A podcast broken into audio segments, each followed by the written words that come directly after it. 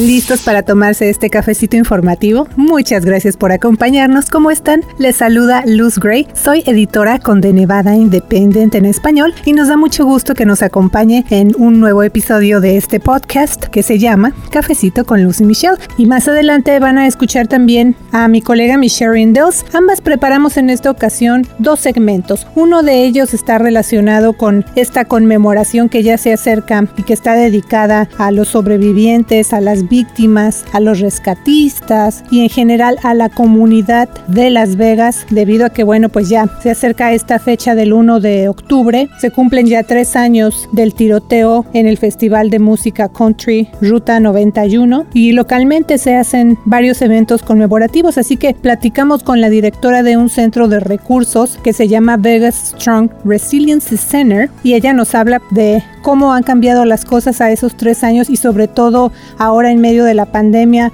Y también vamos a abordar el tema del control de armas a nivel estatal. Ha habido cambios, ha habido legislación nueva. Y también en un segundo segmento continuamos con nuestra serie preparándonos para las elecciones. En esta ocasión pues le vamos a presentar información relacionada con las preguntas 2 y 3 que van a aparecer en la boleta electoral aquí en Nevada. Así que les vamos a presentar en qué consisten. Y sin más, le invito a escuchar este cafecito informativo donde ya se encuentra lista también mi colega Michelle Rindels. Así que vamos a escuchar.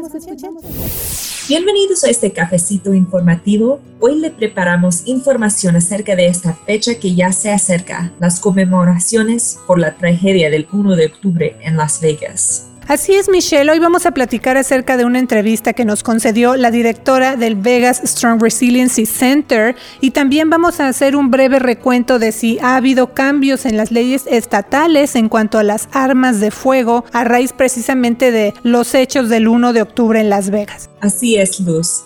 Y en otro segmento también vamos a continuar con la tercera parte de la serie especial Preparándonos para las elecciones. Así es, es una serie especial que le estamos presentando cada semana y hoy toca el turno de las preguntas 2 y 3 que vamos a ver en la boleta electoral de Nevada. Así que quédese aquí en cafecito para saber de qué se tratan estas preguntas y también, bueno, Michelle, pues continuando con este tema del 1 de octubre, estábamos platicando antes de entrar al aire de cómo ha pasado el tiempo. Sí, Luz, este 1 de octubre se cumplen ya tres años desde el tiroteo en el Festival de la Cosecha Route 91, en inglés Route 91 Harvest Festival. Así que ya se están preparando varios eventos virtuales y algunos presenciales donde se van a seguir los protocolos de salud. Y como mencionamos al principio de Cafecito, ese año las actividades de conmemoración van a ser diferentes debido a la pandemia. Pero a pesar de eso, el Centro de Recursos Vegas Strong Resiliency Center no ha dejado de brindar ayuda de diferentes maneras. Esta semana platicamos con Tenille Pereira, la directora del centro. Así es, Michelle. Vegas Strong Resiliency Center surgió para apoyar a quienes fueron afectados por el tiroteo.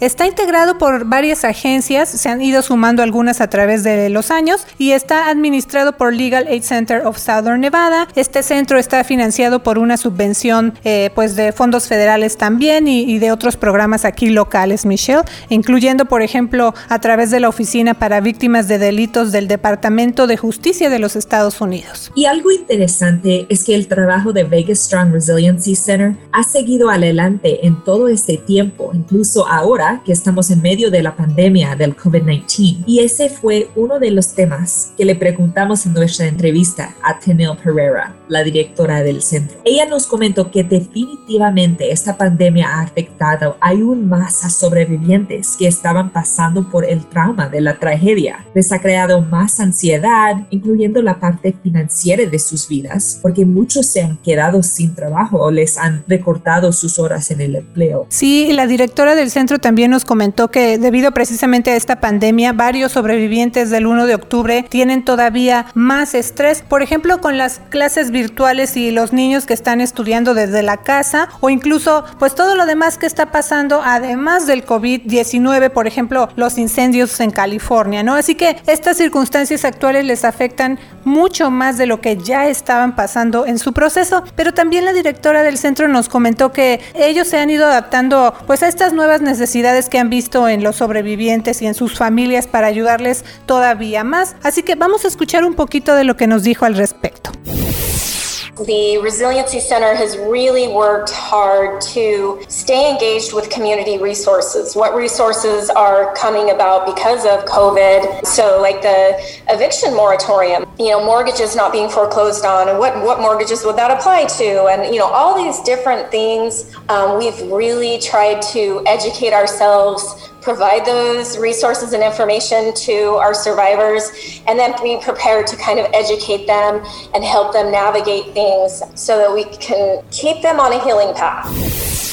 Así es, lo que nos dijo aquí Tenil Pereira es que ellos mismos en el centro han tenido que aprender acerca de temas que están afectando aún más a los sobrevivientes debido a la pandemia, como la moratoria de desalojos, así que ahora les están dando información acerca de los recursos que están disponibles de acuerdo a las diferentes circunstancias que estén pasando. Así es, y una de las cosas que me llamaron la atención de lo que nos dijo la directora del centro es la parte de que ya han pasado tres años y se sigue necesitando la ayuda que ellos brindan y de cómo hay quienes dicen, bueno, oigan, pues ya pasaron tres años, ¿qué más se necesita hacer, no? Pero ella nos comentó que el proceso de seguir adelante para los sobrevivientes y sus familias es algo continuo y también nos dijo que hay quienes siguen solicitando ayuda y sobre todo que, por ejemplo, los eventos de conmemoración que se hacen son de mucho significado porque muchos sobrevivientes sienten que no están solos y que la comunidad lo sigue teniendo presentes, ¿no? Así es, Luz. También nos dijo que el centro juega un papel muy importante en recursos relacionados con la salud mental de las personas afectadas por la tragedia. También nos comentó que esas personas los pueden contactar para ver cómo se les puede ayudar en el proceso de sanación, incluso en medio de esta pandemia. Por ejemplo, la directora del centro nos dijo que muchos sobrevivientes se están apoyando mutuamente a través de grupos en redes sociales como Facebook.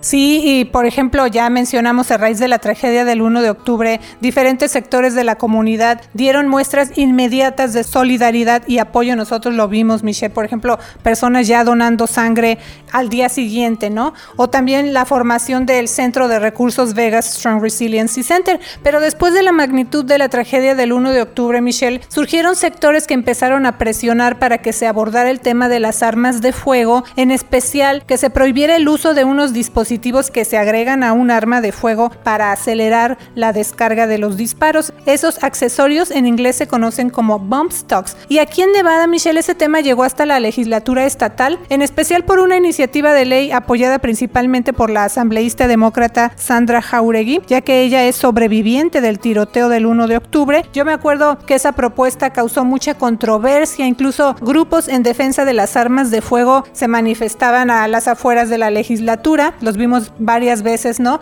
Y también participaron con sus comentarios en las diferentes audiencias en las que se abordó esa iniciativa. Tú también estabas allá en la legislatura cubriendo pues todo lo que pasaba, pero ¿qué pasó en particular con esta propuesta, Michelle? Sí, Luz, a mediados de junio en 2019 el gobernador de Nevada firmó la ley AB 291 que establece emisión de órdenes para situaciones de riesgo extremo. También impone sanciones penales para las personas que almacenen de manera negligente un arma de fuego que podría estar el, al alcance de los niños. La ley AB 291 también establece poder incautar temporalmente armas que pertenezcan a una persona que muestre un comportamiento de alto riesgo. Pero quizá la parte más significativa y controversial es la prohibición de los dump stocks. Ese tema no ha sido un debate solo aquí en Nevada, sino a nivel nacional debido al tema del control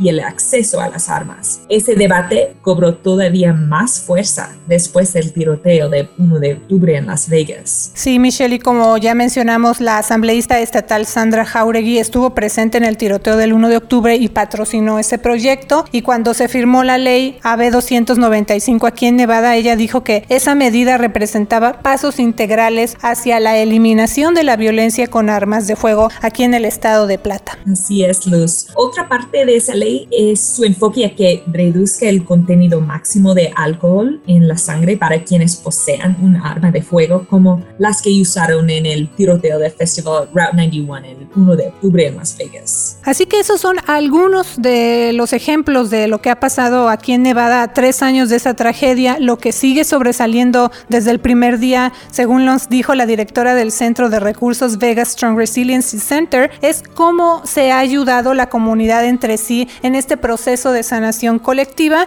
y este año pues no va a ser la excepción a pesar de la pandemia. Como mencionamos, el centro nos informó que en este tercer año de conmemoración en honor a las víctimas y sobrevivientes de la tragedia del 1 de octubre, pues se van a realizar varios eventos. Algunos de estos van a ser de manera virtual y los que se hagan de manera presencial. Nos dijeron eh, los organizadores que se van a seguir los protocolos de distanciamiento social y todas estas precauciones. Y vemos que algunos de estos eventos van a empezar desde el domingo 27 de septiembre, por ejemplo. Sí, Luz. Por ejemplo, va a haber una caminata virtual en memoria de las víctimas y en honor a los sobrevivientes y socorristas. También vi que el miércoles 30 de septiembre está programada otra actividad que me llamó la atención, tatuajes para quienes resultaron afectados por los eventos del 1 de octubre. Eso va a ser en un lugar que se enfoca en ayudar a cubrir cicatrices de quienes han sido heridos por la violencia. Sí, desde luego pues va a haber mucha actividad precisamente ese día, el 1 de octubre, que es jueves. Va a haber una remembranza que se hace al amanecer. También va a haber la ceremonia de lectura de los nombres de las personas que perdieron la vida. En fin, hay muchas eh, actividades que se van a hacer y nosotros vamos a poner toda la información del centro en nuestras redes sociales para que usted tenga acceso a la información que brinda este centro los recursos que tiene disponibles y también las actividades que va a haber conmemorando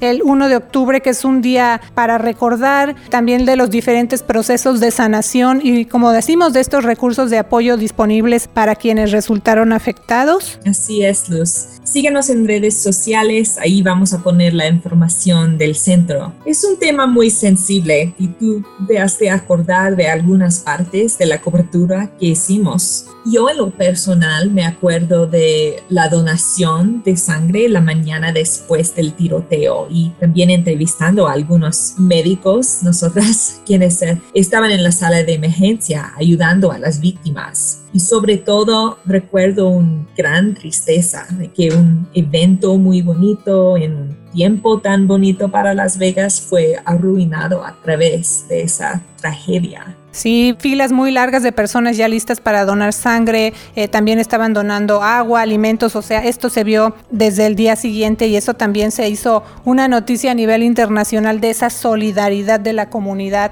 después de la tragedia. Y también recuerdo las historias que han compartido con nosotros, por ejemplo, trabajadores indocumentados de la noche de la tragedia, sobrevivientes y familias de las víctimas, así que desde luego, pues a todos ellos les agradecemos que nos hayan permitido reportar sus historias y ese valor y esa fuerza que han tenido para seguir adelante, ¿no? Sí, Luz. Me da fuerza que después de esa tragedia habían personas que se unieron para ayudarse unos a otros y hay personas que hoy en día están apoyando a los sobrevivientes y manteniendo la memoria de las vidas de las víctimas. Espero que seamos más fuertes, más Vegas Strong después de pasar por esos tiempos tan difíciles. Así es como tú dices, Vegas Strong o Vegas fuerte. Pero bueno, pues llegó el momento de hacer una pequeña pausa para presentarle una información. Bueno, más bien yo diría que una invitación para usted. ¿Quiere saber de qué se trata? Le invitamos a escuchar. Acompáñenos en nuestro Facebook Live IndieFest en español, una conversación comunitaria acerca del estatus de la educación a distancia en Nevada. Jueves 1 de octubre de 5 a 6 de la tarde a través del Facebook de The Nevada Independent en español, con los panelistas María Marinch, del Distrito Escolar del Condado Clark, Valeria Gurr, de la Coalición para la Opción Escolar en Nevada, Michelle Booth, de Educate Nevada Now, y Alberto Quintero, del Departamento de Educación de Nevada. Únase a la conversación este jueves 1 de octubre de 5 a 6 de la tarde para nuestro panel en vivo en la página de Facebook de The Nevada Independent en español. Jueves 1 de octubre de 5 a 6 de la tarde a través del Facebook de The Nevada Independent en español. Facebook Live Indie Fest en español. Una conversación comunitaria acerca del estatus de la educación a distancia en Nevada. Patrocinado por la Cámara de Comercio Latina de Nevada.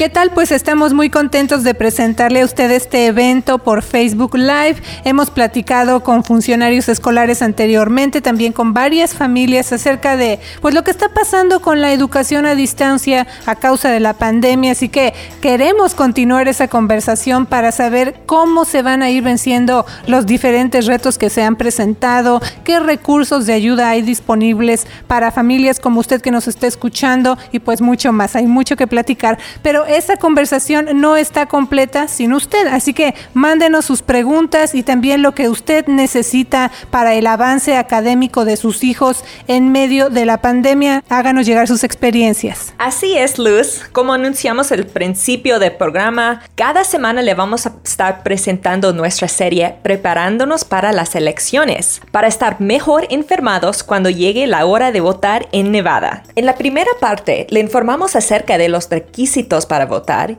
y de la votación por correo. Sí, todavía hay muchas personas que tienen dudas, Michelle, o se confunden un poco acerca de quiénes pueden votar y quiénes no. Hay muchas que dicen yo quiero participar, pero a lo mejor no reúnen esos requisitos. Y bueno, en la segunda parte de nuestra serie también le informamos de qué se trata la pregunta 1 de la boleta electoral. Esta es una propuesta que eliminaría a la Junta de Regentes de la Constitución de Nevada. Esa es una junta o un panel que está integrado integrado por 13 miembros quienes se encargan de gobernar el sistema de educación superior del Estado. En otras palabras, la pregunta 1 propone una medida electoral que eliminaría por completo de la Constitución de Nevada a ese cuerpo de regentes. Entonces, acuérdese usted cuando vaya a votar y vea la pregunta 1, lo que propone es una medida que eliminaría de la Constitución de Nevada a la Junta de Regentes del Sistema de Educación Superior del Estado. Bueno, ya mencionamos que la elección general pues ya prácticamente está a la vuelta de la esquina, es el 3 de noviembre, pero también vamos a ver un periodo que se conoce como votación temprana para la elección general. Esto va a ser a partir del sábado 17 de octubre hasta el viernes 30 de octubre y hay que tener muy presente que para poder votar la persona tiene que ser ciudadano estadounidense o ciudadana, estar registrado para votar y tener 18 años o ser mayor de 18 años para el día de la elección. Sí, Luz, Nevada va a ampliar la votación por correo ese ciclo, igual que en las elecciones primarias que tuvimos en junio. Todos los votantes registrados activos en Nevada van a recibir automáticamente por correo una boleta electoral bajo la modalidad de ausencia. Y bueno, entrando, dándole continuidad a este tema de las preguntas de la boleta electoral, acuérdese que los votantes votantes de Nevada van a ver una serie de preguntas en esa boleta. Eso significa que es una lista de cinco propuestas de ley donde usted cuando vaya a votar pues va a tener que decidir si está de acuerdo o no está de acuerdo con esas propuestas. Y hoy pues le vamos a hablar de la pregunta 2. Es una medida para eliminar de la Constitución de Nevada la prohibición del matrimonio entre personas del mismo sexo. Pero, ¿cómo surgió esta iniciativa, Michelle? Sí, Luz, en el 2015, la Suprema Corte emitió un dictamen en el caso Obergefell versus Hodges. Eso fue un punto de partida importante en la lucha por el matrimonio entre personas de mismo sexo fue un fallo que anuló la prohibición del matrimonio homosexual en docenas de estados y también exigió específicamente que los estados permitieran que se casaran las parejas del mismo sexo. Ok, Michelle, si eso fue hace cinco años, ¿por qué los votantes de Nevada van a ver en su boleta electoral de este año, de este 2020, una pregunta acerca del matrimonio igualitario, que en este caso es la pregunta 2? Sí, Luz, aunque Obergefell dio por terminado este asunto, Nevada todavía tiene una disposición en la constitución de su estado, indicando que solo el matrimonio entre un hombre y una mujer será reconocido y se hará efectivo en este estado. La disposición se agregó en 2002, cuando Nevada votó para integrarla a su constitución con una mayoría de casi dos tercios de los votos. Después, una corte federal la anuló en 2014, una decisión por separado y previa a la decisión Obergefell en, en la Suprema Corte,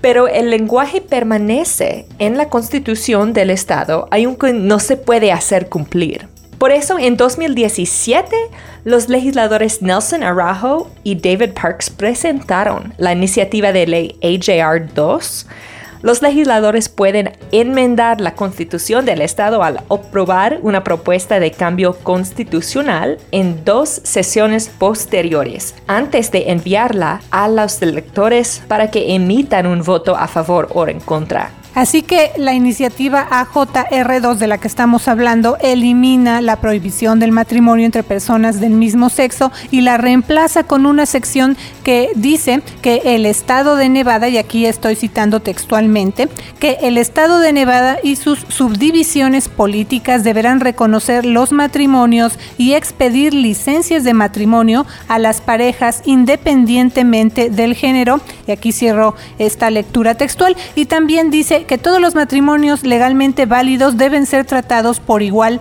ante la ley. Ahora, esta medida AJR2, así se llama, también establece que organizaciones religiosas y los miembros del clero, voy a citar nuevamente, tienen derecho a negarse a solemnizar un matrimonio y evita que alguien interponga una demanda debido a dicha negativa. Entonces, Michelle, ¿qué pasa o qué pasaría si se aprueba esta pregunta 2? Sí, Luz, la iniciativa técnicamente no va a cambiar nada para las parejas casadas del mismo sexo, pero los partidarios de la pregunta 2 dicen que se trata de algo con un significado simbólico importante, que es eliminar ese lenguaje de la Constitución de Nevada. Bueno, entonces recuerde usted cuando escuche acerca de la pregunta 2 o la vea en su boleta electoral a la hora de ir a votar, se trata de una medida para eliminar de la Constitución de Nevada la prohibición del matrimonio entre personas personas del mismo sexo. Y bueno, hoy también le vamos a informar de otra pregunta. Esta es la pregunta 3. ¿De qué se trata? Bueno, la pregunta 3, medida para cambiar el proceso de indultos y conmutación de sentencias en Nevada. Tiene un nombre interesante, Michelle. Sí, Luz. El tema de los perdones o indultos cobró relevancia el mes pasado en Nevada, cuando el presidente Donald Trump le concedió un perdón al fundador del programa de reincorporación a la sociedad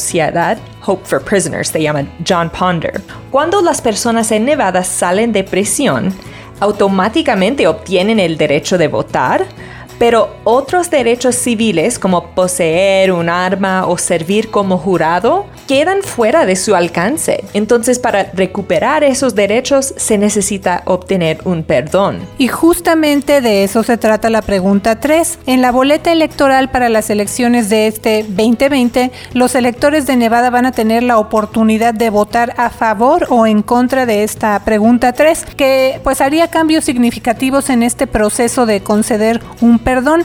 Así como ya le comentamos del perdón presidencial, el gobernador de Nevada, Steve Sisolak, tiene también un poder de indulto que es similar que le concede la constitución del estado, pero ese proceso, en el caso del gobernador, está estructurado de una manera un poco diferente al proceso, digamos, para el perdón que otorga el presidente. Entonces, Michelle, ¿qué cambiaría si los votantes aprueban la pregunta 3? Bueno, primero se requeriría que la Junta de Indultos de esta que estamos hablando, la Junta de Indultos del Estado, se reúna cada cuatrimestre cada año en lugar de una o dos veces al año. También eliminaría el veto efectivo que se le otorga al gobernador y permitiría que cualquier mayoría de la Junta, que está integrada por nueve miembros, pues tenga peso a la hora de tomar decisiones y también permitiría específicamente que cualquier miembro de esta junta presente los temas a discutir en lugar de que solamente lo haga el gobernador. Se espera que esos cambios aumenten la carga de trabajo del personal de apoyo de la Junta de Indultos, con un costo que podría sumar hasta un cuarto de millón de dólares. Pero los partidarios de la pregunta 3 dicen que los cambios que se proponen valen la pena. Sí, quienes están a favor de la pregunta 3 también dicen que exigir que la Junta de Indultos se reúna con más frecuencia y que se elimine el veto efectivo del gobernador podría aumentar la cantidad de indultos que el Estado puede otorgar a candidatos que reúnan los méritos que se requieren. Recuerde que aquí en Cafecito le estamos presentando un resumen. Sabemos que el público muchas veces necesita tomarse más tiempo para entender esos temas y también quieren saber más para así poder tomar su decisión a la hora de votar. Así que no se preocupe que ya estamos publicando videos con un síntesis en español acerca de cada una de las cinco preguntas de la boleta electoral en Nevada. Y también puede descargar de manera gratuita los episodios de nuestro podcast Cafecito con Luz y Michelle. Están disponibles en iTunes y Spotify. Nosotros sabemos que muchos de ustedes tienen estas plataformas, pues nada más busquen ahí nuestro podcast Cafecito con Luz. Siga pendiente de Cafecito con Luz y Michelle cada semana. Le mando muchos saludos. Soy la reportera Michelle Rindels. Así es amigos, nos escuchamos la próxima semana. Yo soy la reportera Luz Gray y acuérdese de mandarnos sus preguntas y de ver este jueves nuestro Facebook Live acerca de la educación a distancia en Nevada en tiempos de la pandemia. Visítenos en internet y en las redes sociales también de Nevada Independent en español. Nuestro estado, nuestras noticias, nuestra, voz. Gracias por habernos acompañado a una emisión más de Cafecito con Luz y Michelle. Un programa de noticias y temas comunitarios producido por The Nevada Independent en español. Un sitio informativo, no partidista y sin fines de lucro, enfocado a un periodismo ético. The Nevada Independent en español. Nuestro estado, nuestras noticias, nuestra, voz.